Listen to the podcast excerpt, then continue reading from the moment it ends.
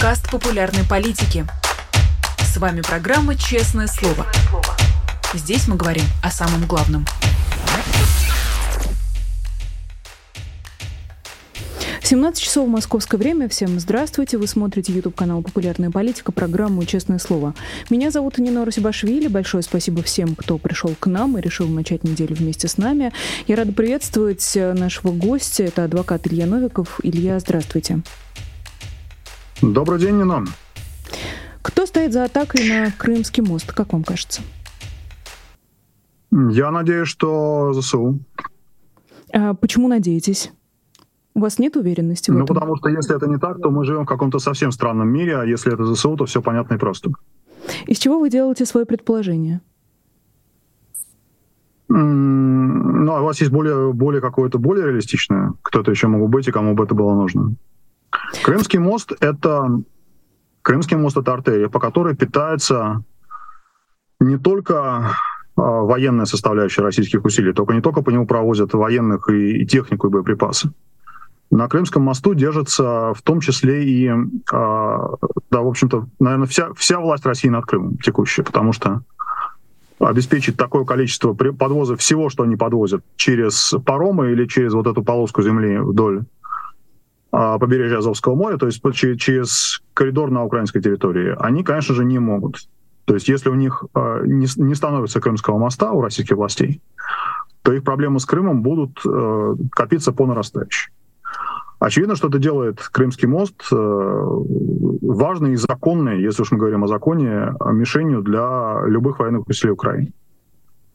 И э, вроде бы предыдущие акции на Крымском мосту это только подтверждают. Поэтому я не понимаю, в чем здесь такая большая загадка, почему мы об этом должны говорить как о каком-то какой-то тайне или о чем-то, что покрыто мраком. Разумеется, это, это цель для украинских э, военных и украинских спецслужб. И кто бы из них это не сделал, он был в своем праве. Я бы скорее сказала, что это не столько мы говорим вот так вот загадочно и таинственно, сколько официально украинские э, власти, представители. Э, мы утром видели такие полушутливые э, комментарии э, и заявления со стороны Службы безопасности Украины. Поэтому вопрос, Илья, а как вам кажется, почему иногда украинская страна не объявляет публично о той или иной успешно проведенной операции, как, например, сегодня в случае с мостом? Чем вызвана такая осторожность?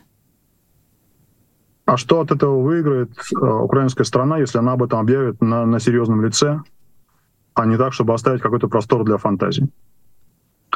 Смотрите, в Украине нет людей, ну, я, по крайней мере, не встречал, даже если не говорить про сегодняшнюю отдельную историю, я не встречал людей, которые считали бы, что предыдущий взрыв на Крымском мосту случился вот как-то сам по себе, или это какая-то внутренняя российская провокация, чтобы нас поставить. Все, все считают, что это мы.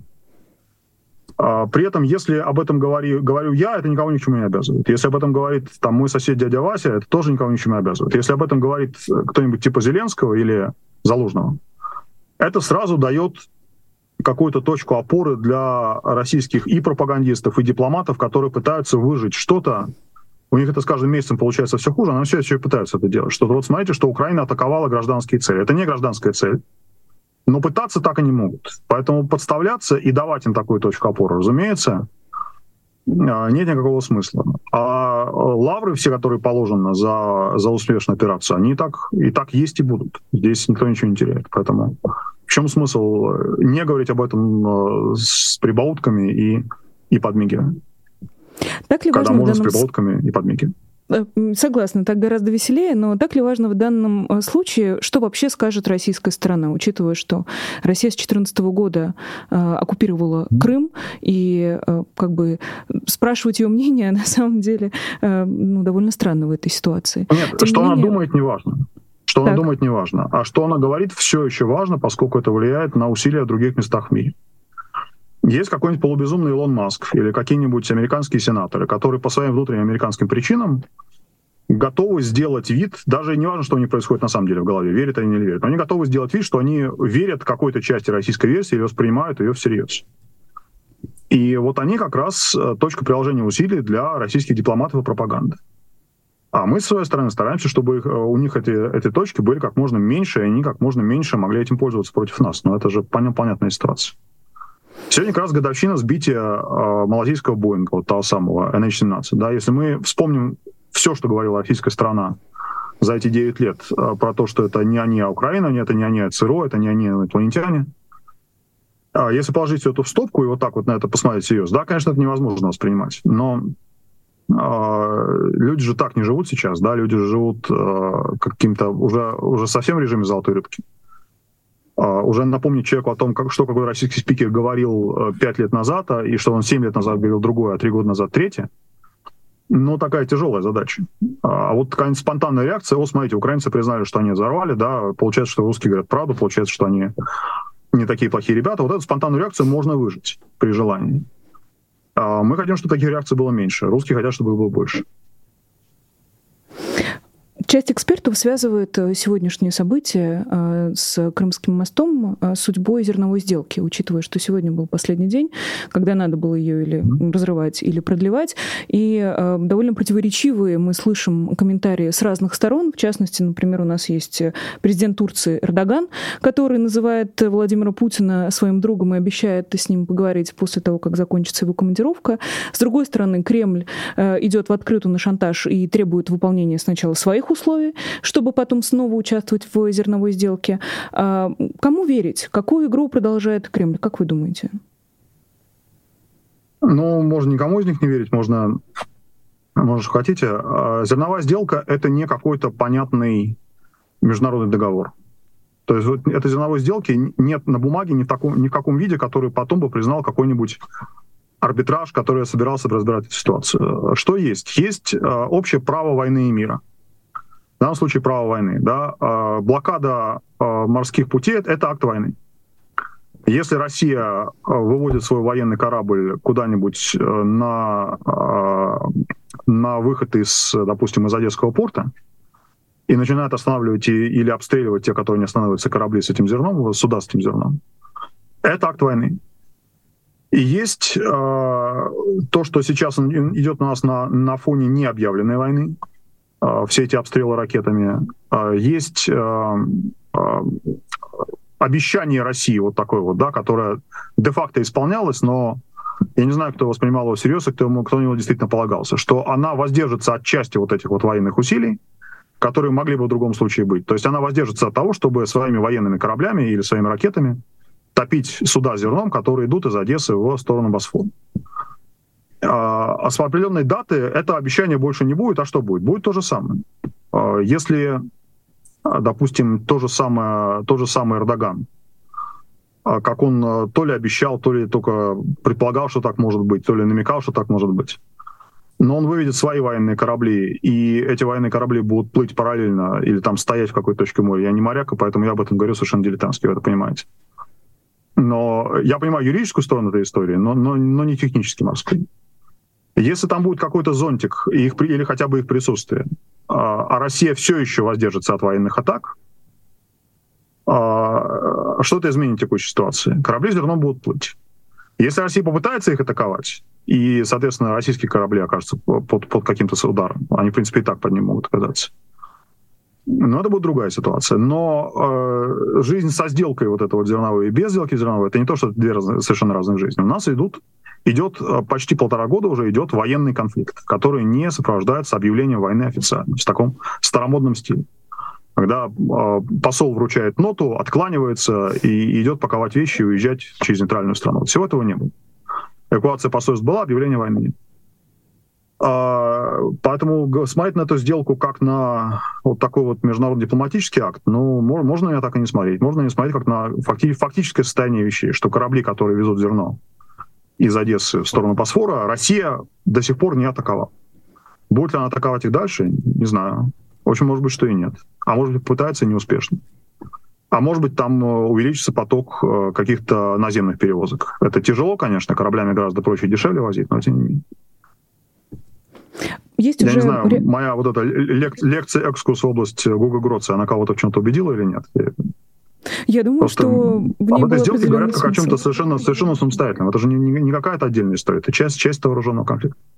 А, безусловно, да, и э, тем интереснее, что звучит э, очень определенная позиция, например, э, украинской стороны. Владимир Зеленский открыто заявляет, мы не боимся и будем продолжать выполнять свою часть сделки. Напомню, что это были две параллельные договоренности. Глава Еврокомиссии, в свою очередь, также утверждает, что зерно продолжит, продолжит вывозить маршрутами солидарности ЕС, и в этом смысле, конечно, с вами тут сложно не согласиться. Я бы вернулась к теме к еще одной большой трагедии, а, годовщину которой мы а, сегодня обязаны а, вспомнить. Это годовщина трагедии MH17, сбитие Боинга, которая стала, возможно, одной из таких главных и чудовищных страниц в, в истории этой длинной, длинной, очень длинной, чудовищно длинной войны.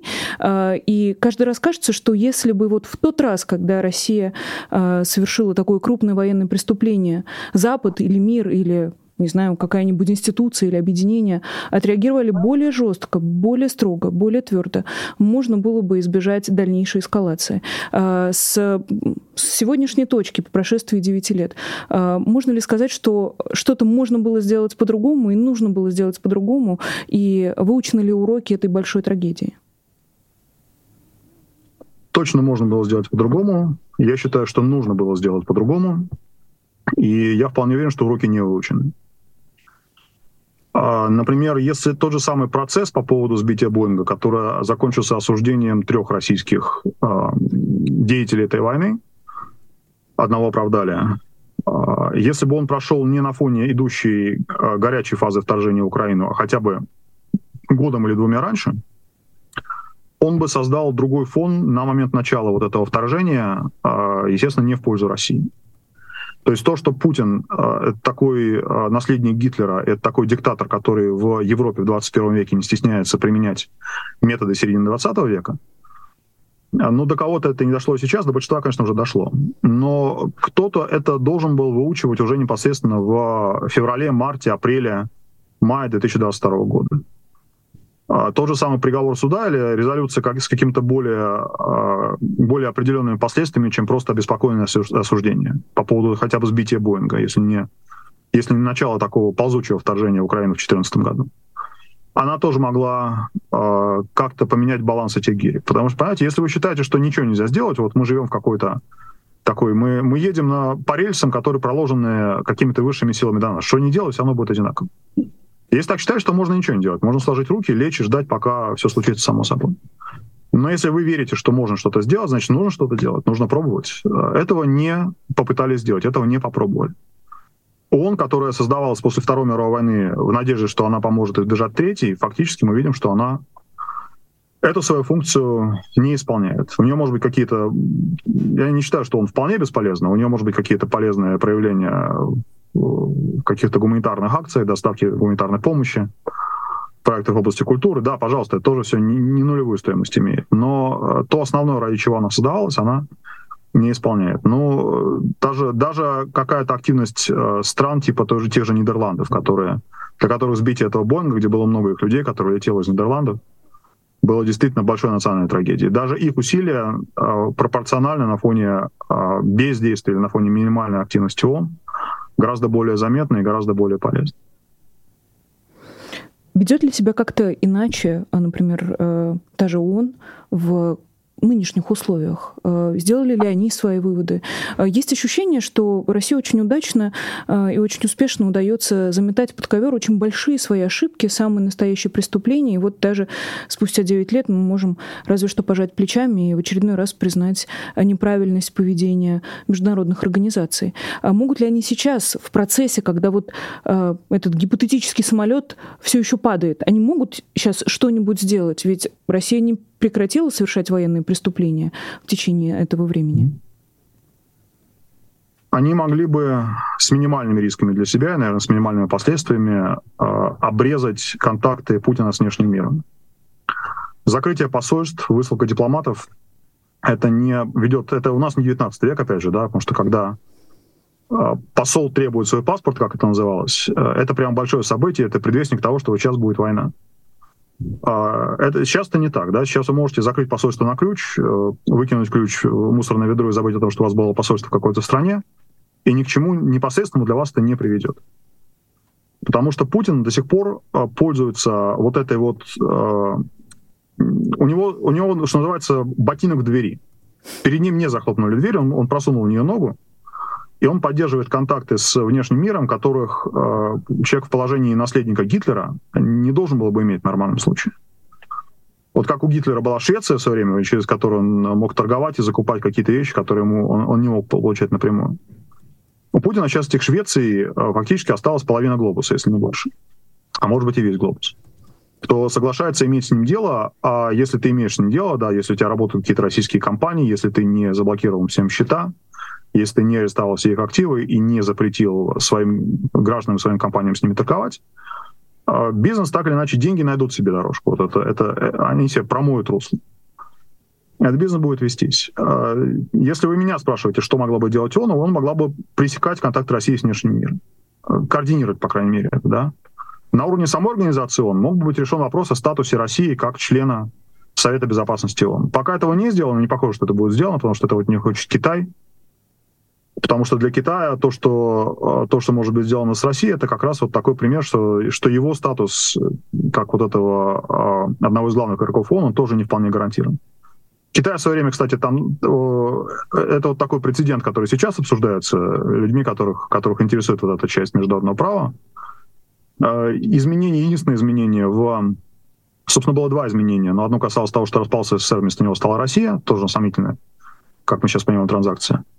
А второе изменение в составе постоянных членов Совета Безопасности ООН было, когда э, Китай остался членом как государство, но при этом законной властью, которая стала посылать своего представителя в Нью-Йорк в качестве представителя страны, члена Совета Безопасности ООН, стал не э, Гаминдан, то есть не, не то, что мы сейчас называем Тайванем, а стал э, Мао Цзэдун.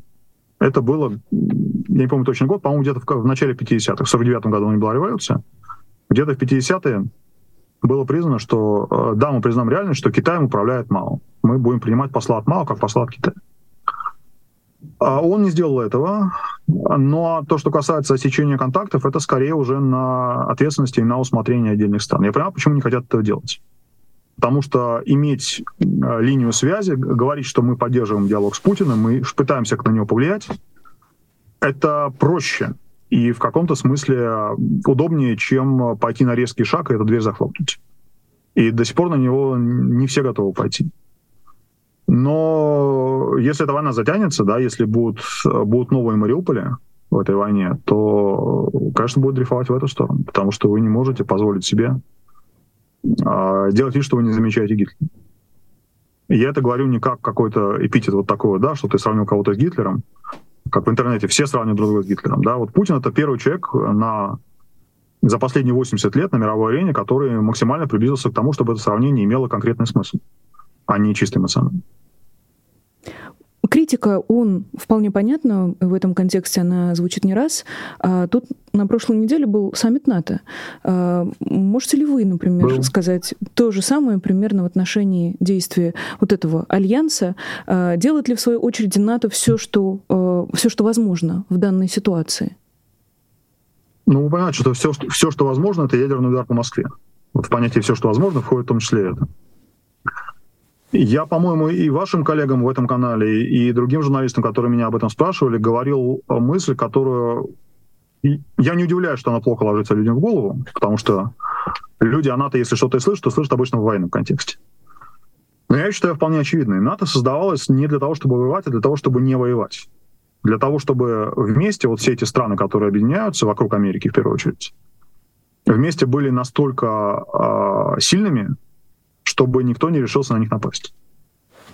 НАТО принимают участие в каких-то отдельных военных операциях, как правило, не на своей территории.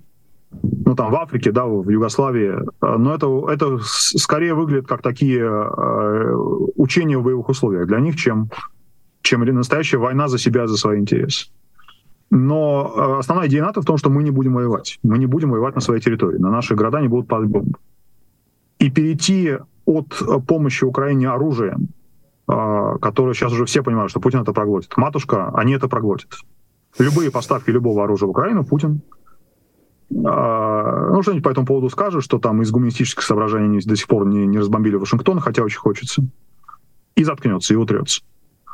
но э, начать э, воевать своими солдатами, своими самолетами, своими ракетами, э, запуская их со своей территории или даже с территории Украины, но если будут запускать военные европейские или американские. Вот до сих пор НАТО, в НАТО считают, я не знаю, я не могу им сказать, что вы ошибаетесь. Этого никто не знает. Но НАТО считает, что вот это действительно Путина может спровоцировать на удар по их территории, они этого не хотят. А, а дальше вот между вот этими красными линиями, которые, одна из которых, очевидно, уже не красная, поставки оружия в любых количествах и любого рода, и та, которую все еще считают красным в непосредственном участии в войне, вот проходит какой-то серый диапазон, такой бордовый диапазон, назовем это так, или розовый, а, где никто не понимает, что будет. И есть сторонники, что не идти дальше. Вот когда Германия говорит, что мы, мы против того, чтобы поставлять Украине там что-то, что уже поставила, допустим, Британия, это значит, что Германия, э, у нее это цветовое зрение смещено. Да? Она, она эти оттенки видит темнее, чем они есть, или краснее, чем они есть. А Британия видит иначе. А поэтому ждать от НАТО в целом того, что э, будет принято какое-то решение, которое приведет к горячей войне НАТО с Россией, я не знаю, кто этого ждал. Какие-то очень наивные люди или исполненные, э, не знаю, веры в, в, в единство человечества, что-то в этом духе. А, я не ждал, да, люди, с которыми я это обсуждал здесь, в Киеве, тоже этого не ждали. То есть не ждали, что результатом этого саммита будет объявление, что НАТО, Украина теперь часть НАТО, и НАТО будет за нее воевать. Этого не могло случиться, не должно было случиться, этого не случилось. Почему же этого не случилось, да, и, и можно ли было сделать для, что для этого сделать, чтобы чтобы хотя бы появились шансы в эту сторону, ну, можно говорить, но сейчас этот разговор уже достаточно такой академический. А, потому что все, все эти вещи нужно было делать до 22 года. А уже когда началось, началось вторжение, мы уже находимся в этом статусе КО, который до конца горячей фазы войны не изменится. Просто периодически звучит такая очень заманчивая мысль, а, что вступление Украины в НАТО закончило бы войну буквально на следующий же день, а, учитывая то, как легко Путин отступает, когда понимает, что противник все-таки сильнее.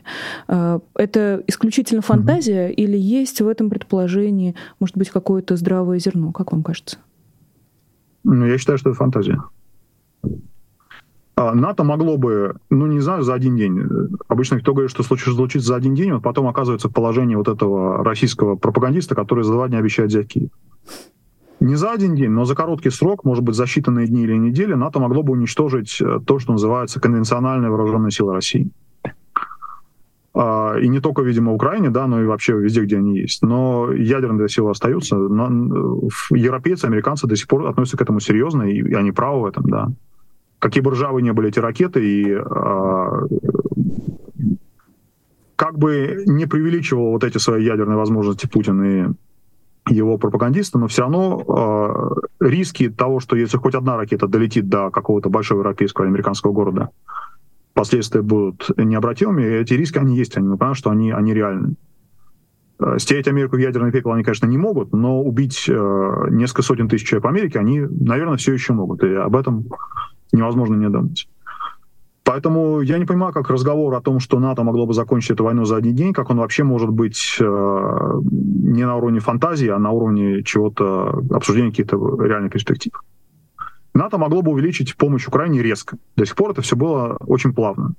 От решения поставить снаряды, там, сначала от решения поставить каски, которые не летальные, вообще не всякое нелетальное оружие, то, что называется. А, до решения поставить снаряды, до решения поставить а, ракеты, до решения поставить танки, до решения поставить самолеты. Вот каждый раз эта ступенька, каждая из них занимала месяцы.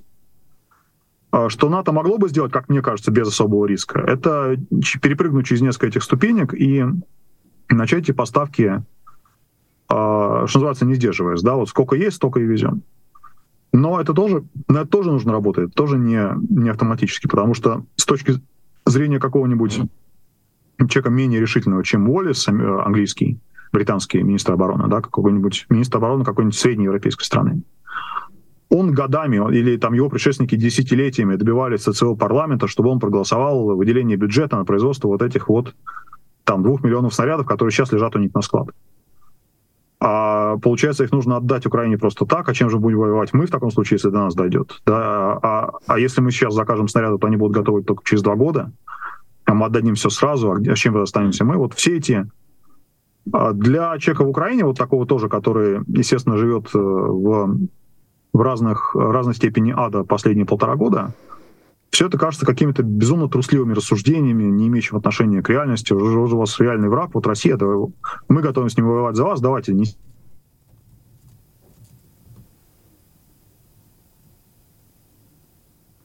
Я надеюсь, что мы восстановим связь с нашим гостем, с адвокатом Ильей Новиковым, который сейчас находится в Украине. Э, в Киеве, если я не ошибаюсь, э, приношу извинения, небольшая техническая э, неполадка. Я надеюсь, что совсем скоро мы продолжим разговор в рамках программы «Честное слово». Напомню, друзья, что мы идем в Ютубе, что вы можете поставить лайк этой трансляции и что вы можете прислать вопрос Илье Новикову через чат или через суперчат. У вопросов через суперчат чуть больше возможностей быть озвученным озвученным в прямом эфире и э, быть э, заданным нашему гостю. Э, конечно, мы обсуждаем главную тему сегодняшнего дня. Это атака на Крымский мост. Предположительно, за этой атакой стоит украинская сторона. Много было разных неоднозначных, а иногда и вполне однозначных заявлений, сделанных с украинской стороны касательно этой атаки. Можно уже с большой долей вероятности говорить, что это большой успех украинских спецслужб в том числе. Мы как раз э, обсуждали с нашим гостем э, и западную перспективу, и то, как западные военные, в том числе альянсы, смотрят на текущие события, и как, например, через оптику Запада виднеется условная красная линия.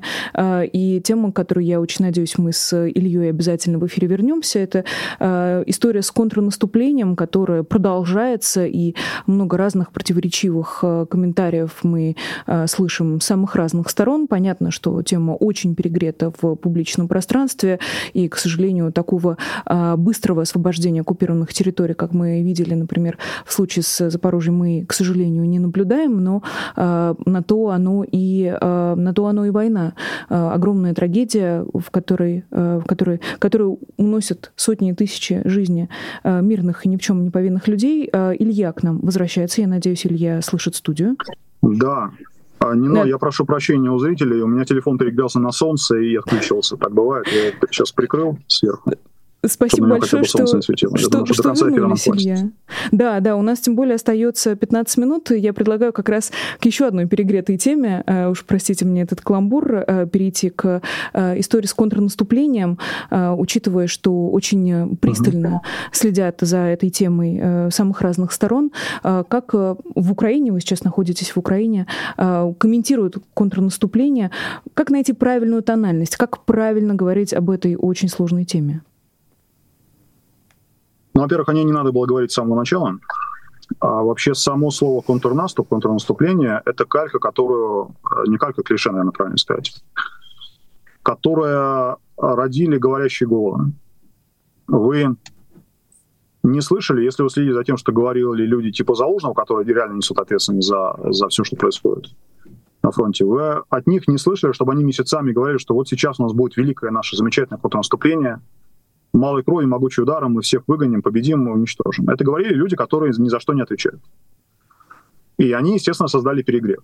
А, они создали впечатление, что вот как только будет, как только что-то начнется, это пойдет быстро, не будет плохих новостей, не будет, ну, по, какие-то потери будут, но, как обычно, да, когда это не ты и не твои близкие, это, это проходит по классу терпения потерь у людей такого, такого склада. А, и было понятно с самого начала, даже до того, как все началось, что реальность будет не такая, что будет сложно, что это огромная кровь и огромные жертвы, и э, это осиротевшие дети, это искалеченные люди. И если вы сейчас вспомните, кто вам обещал, если вы вообще болеете за, за украинскую сторону в этой истории, э, мы сейчас уже подошли к теме геймификации войны и, и к тому, что война превращается вот такой вот э, что-то типа футбола или Евровидения, где можно болеть за своих что, конечно, абсолютно за пределами добра и зла, такое отношение к ней недопустимо, независимо ни от чего.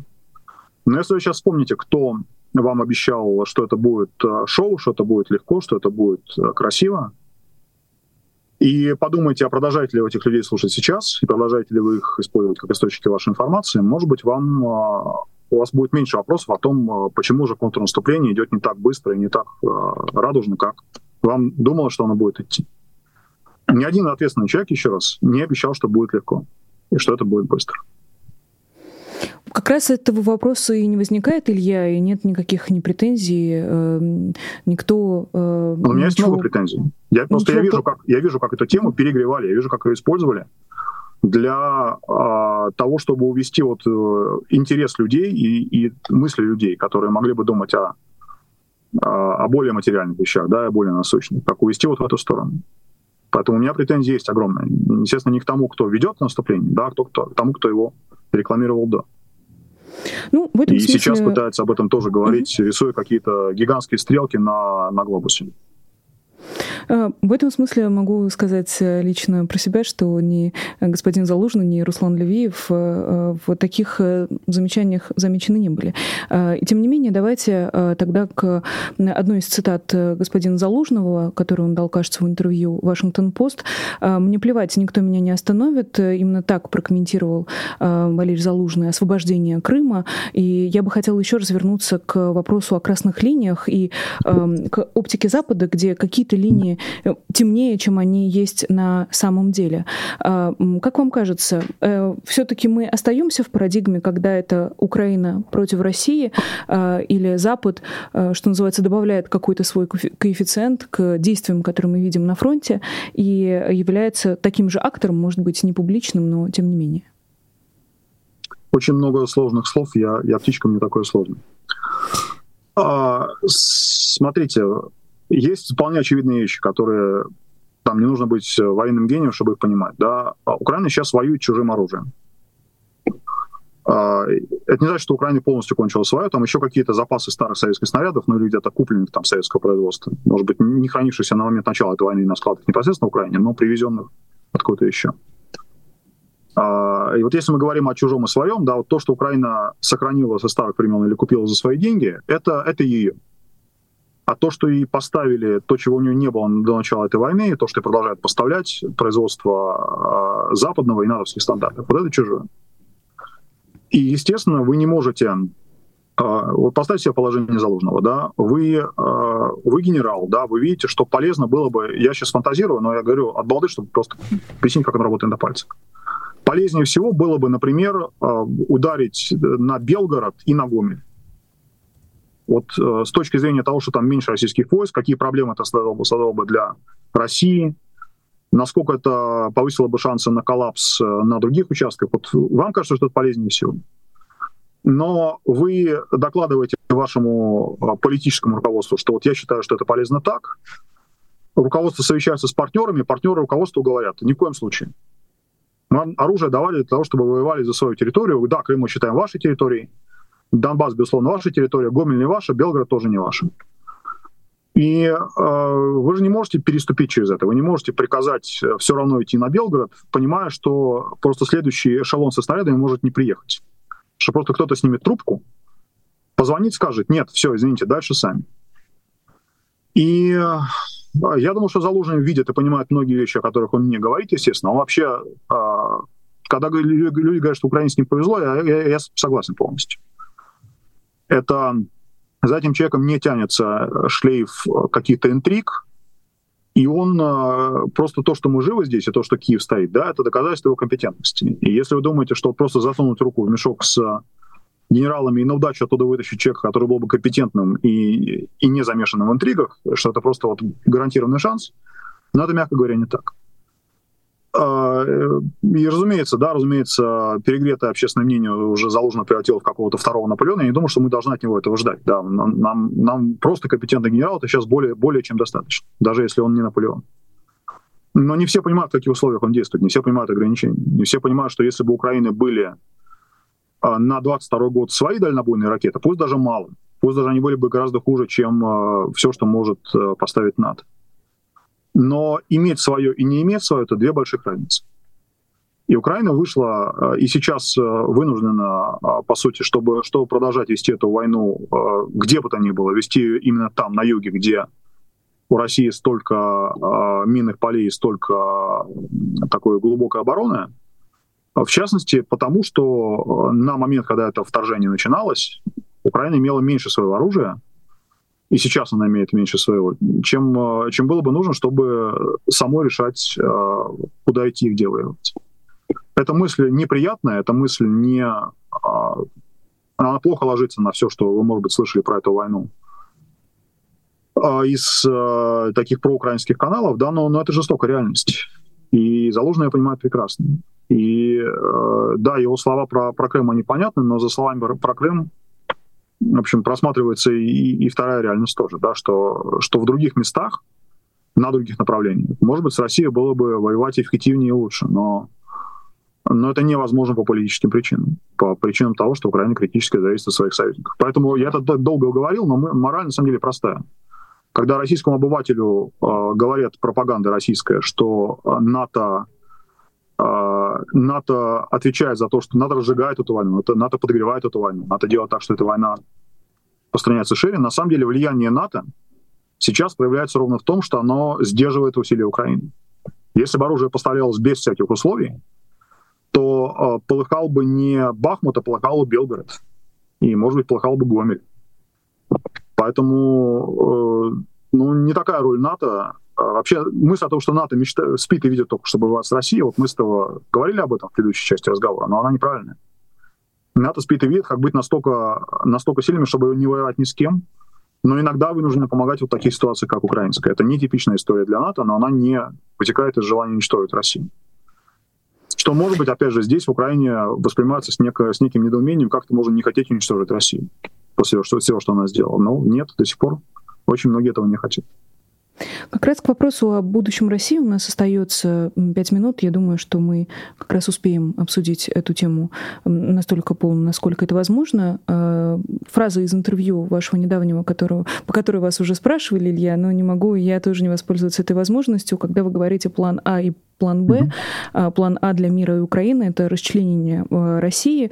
А, процитирую, «Прекраснее было бы будущее, где на месте России оказалось бы несколько разных стран, которые не принесли бы потом в следующих поколениях войну своим соседям.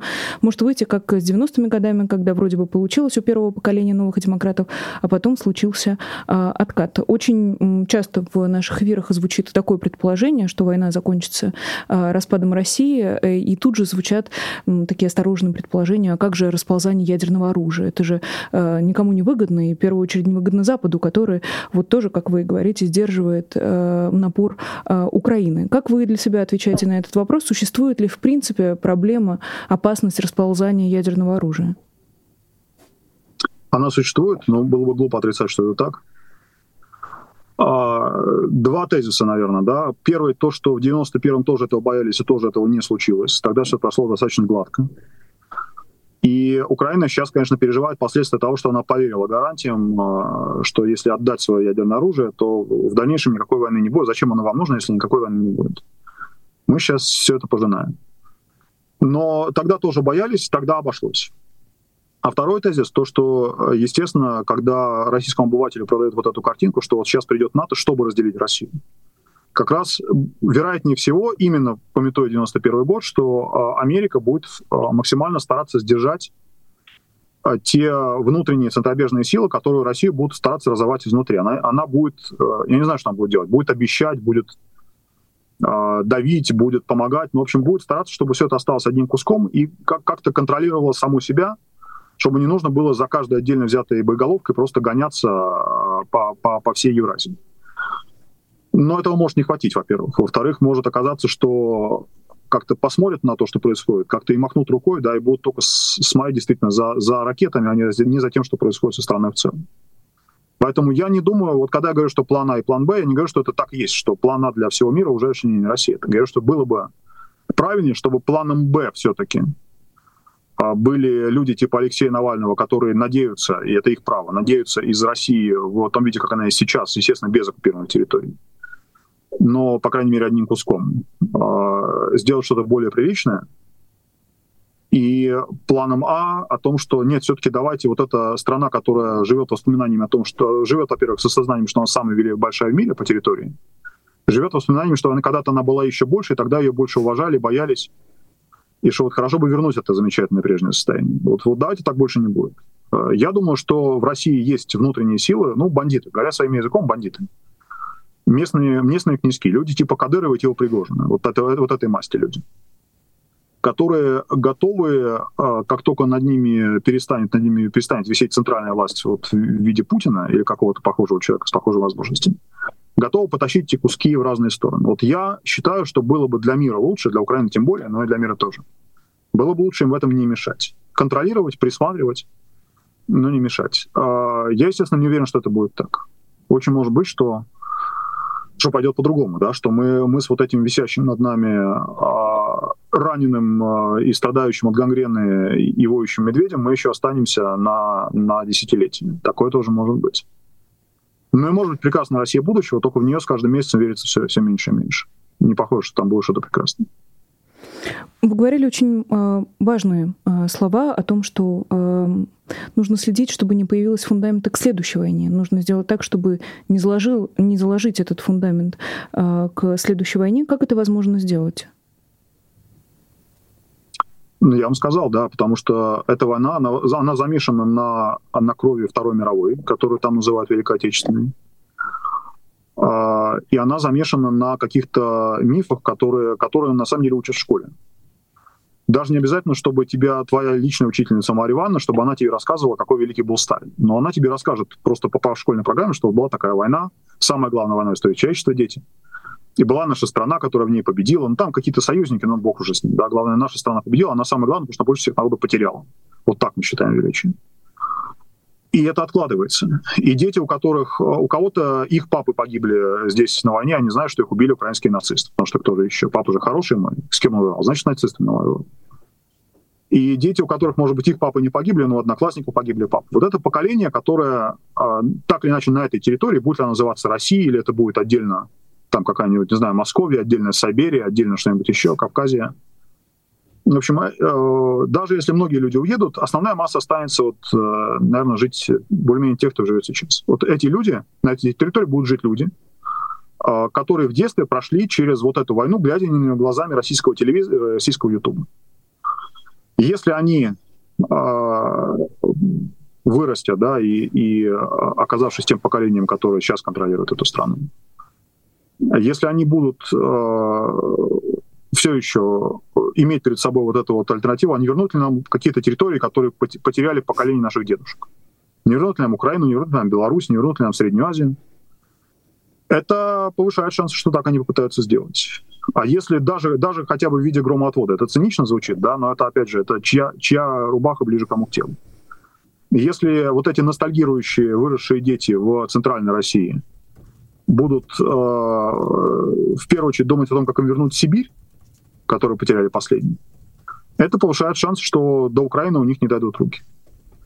Или там, если какие-нибудь патриоты Орловской области будут думать, как вернуть Липецкую, в единое лоно, да, а, но это лучше, чем если они будут думать, как вернуть Крым или, или Донецк. Это уже пошла чисто циничная такая, вот, э, если хотите, моя шкурная точка зрения, но а, ну как есть, да. А не все же обязаны думать о том, как, как вернуть великую могучую Россию. Извините, но чем дальше, тем больше людей, которым великая могучая Россия не кажется какой-то заманчивой перспективой. Вашим заочным оппонентом в этой дискуссии могла бы выступить Екатерина Шульман, которая, в свою очередь, предполагает, э, что избежать этого возможно через включение вот этого нового поколения обратно во все мировые процессы, через э, такое доброе отношение мира к, к во всяком случае, к детям, которые к этой войне не имеют прямого отношения. Но у нас, к сожалению, закончилось время, чтобы продолжить эту дискуссию э, в ходе заочно. Спасибо вам огромное. Это был Илья Новиков, адвокат э, из Украины. Спасибо ему большое за время, которое он для нас нашел. Меня зовут Нино Русибашвили. Это была программа «Честное слово». Большое спасибо Вадифу Абилову за сообщение в суперчате, э, тем самым за то, что он поддержал нас и нашу работу. Большое спасибо всем, кто подписан на «Честное слово» в Патреоне. Вы можете сделать это тоже э, и даже вписать свое имя в бегущую строчку в конце или в начале э, каждого прямого эфира. Вы можете посмотреть на себя, порадоваться. Мне кажется, это будет довольно здорово. Не забудьте, пожалуйста, поставить лайки и оставайтесь на популярной политике. Наши прямые эфиры продолжаются. Будет много новостей и про атаку на Крым Крымский мост и про зерновую сделку, и в частности про э, Исенбаеву, которая внезапно заговорила э, спустя э, некоторое молчание, и связано это с ее э, будущим и с ее дальнейшими карьерными э, перспективами. На этом прощаюсь с вами до завтра. Увидимся обязательно в честном слове во вторник и чуть ли не каждый день на этой неделе. Меня зовут Нинор Сибашвили. До скорой встречи. Всего доброго и пока. Вы слушали подкаст «Популярные политики». Мы выходим на Apple Podcast, Google Podcast, Spotify и SoundCloud.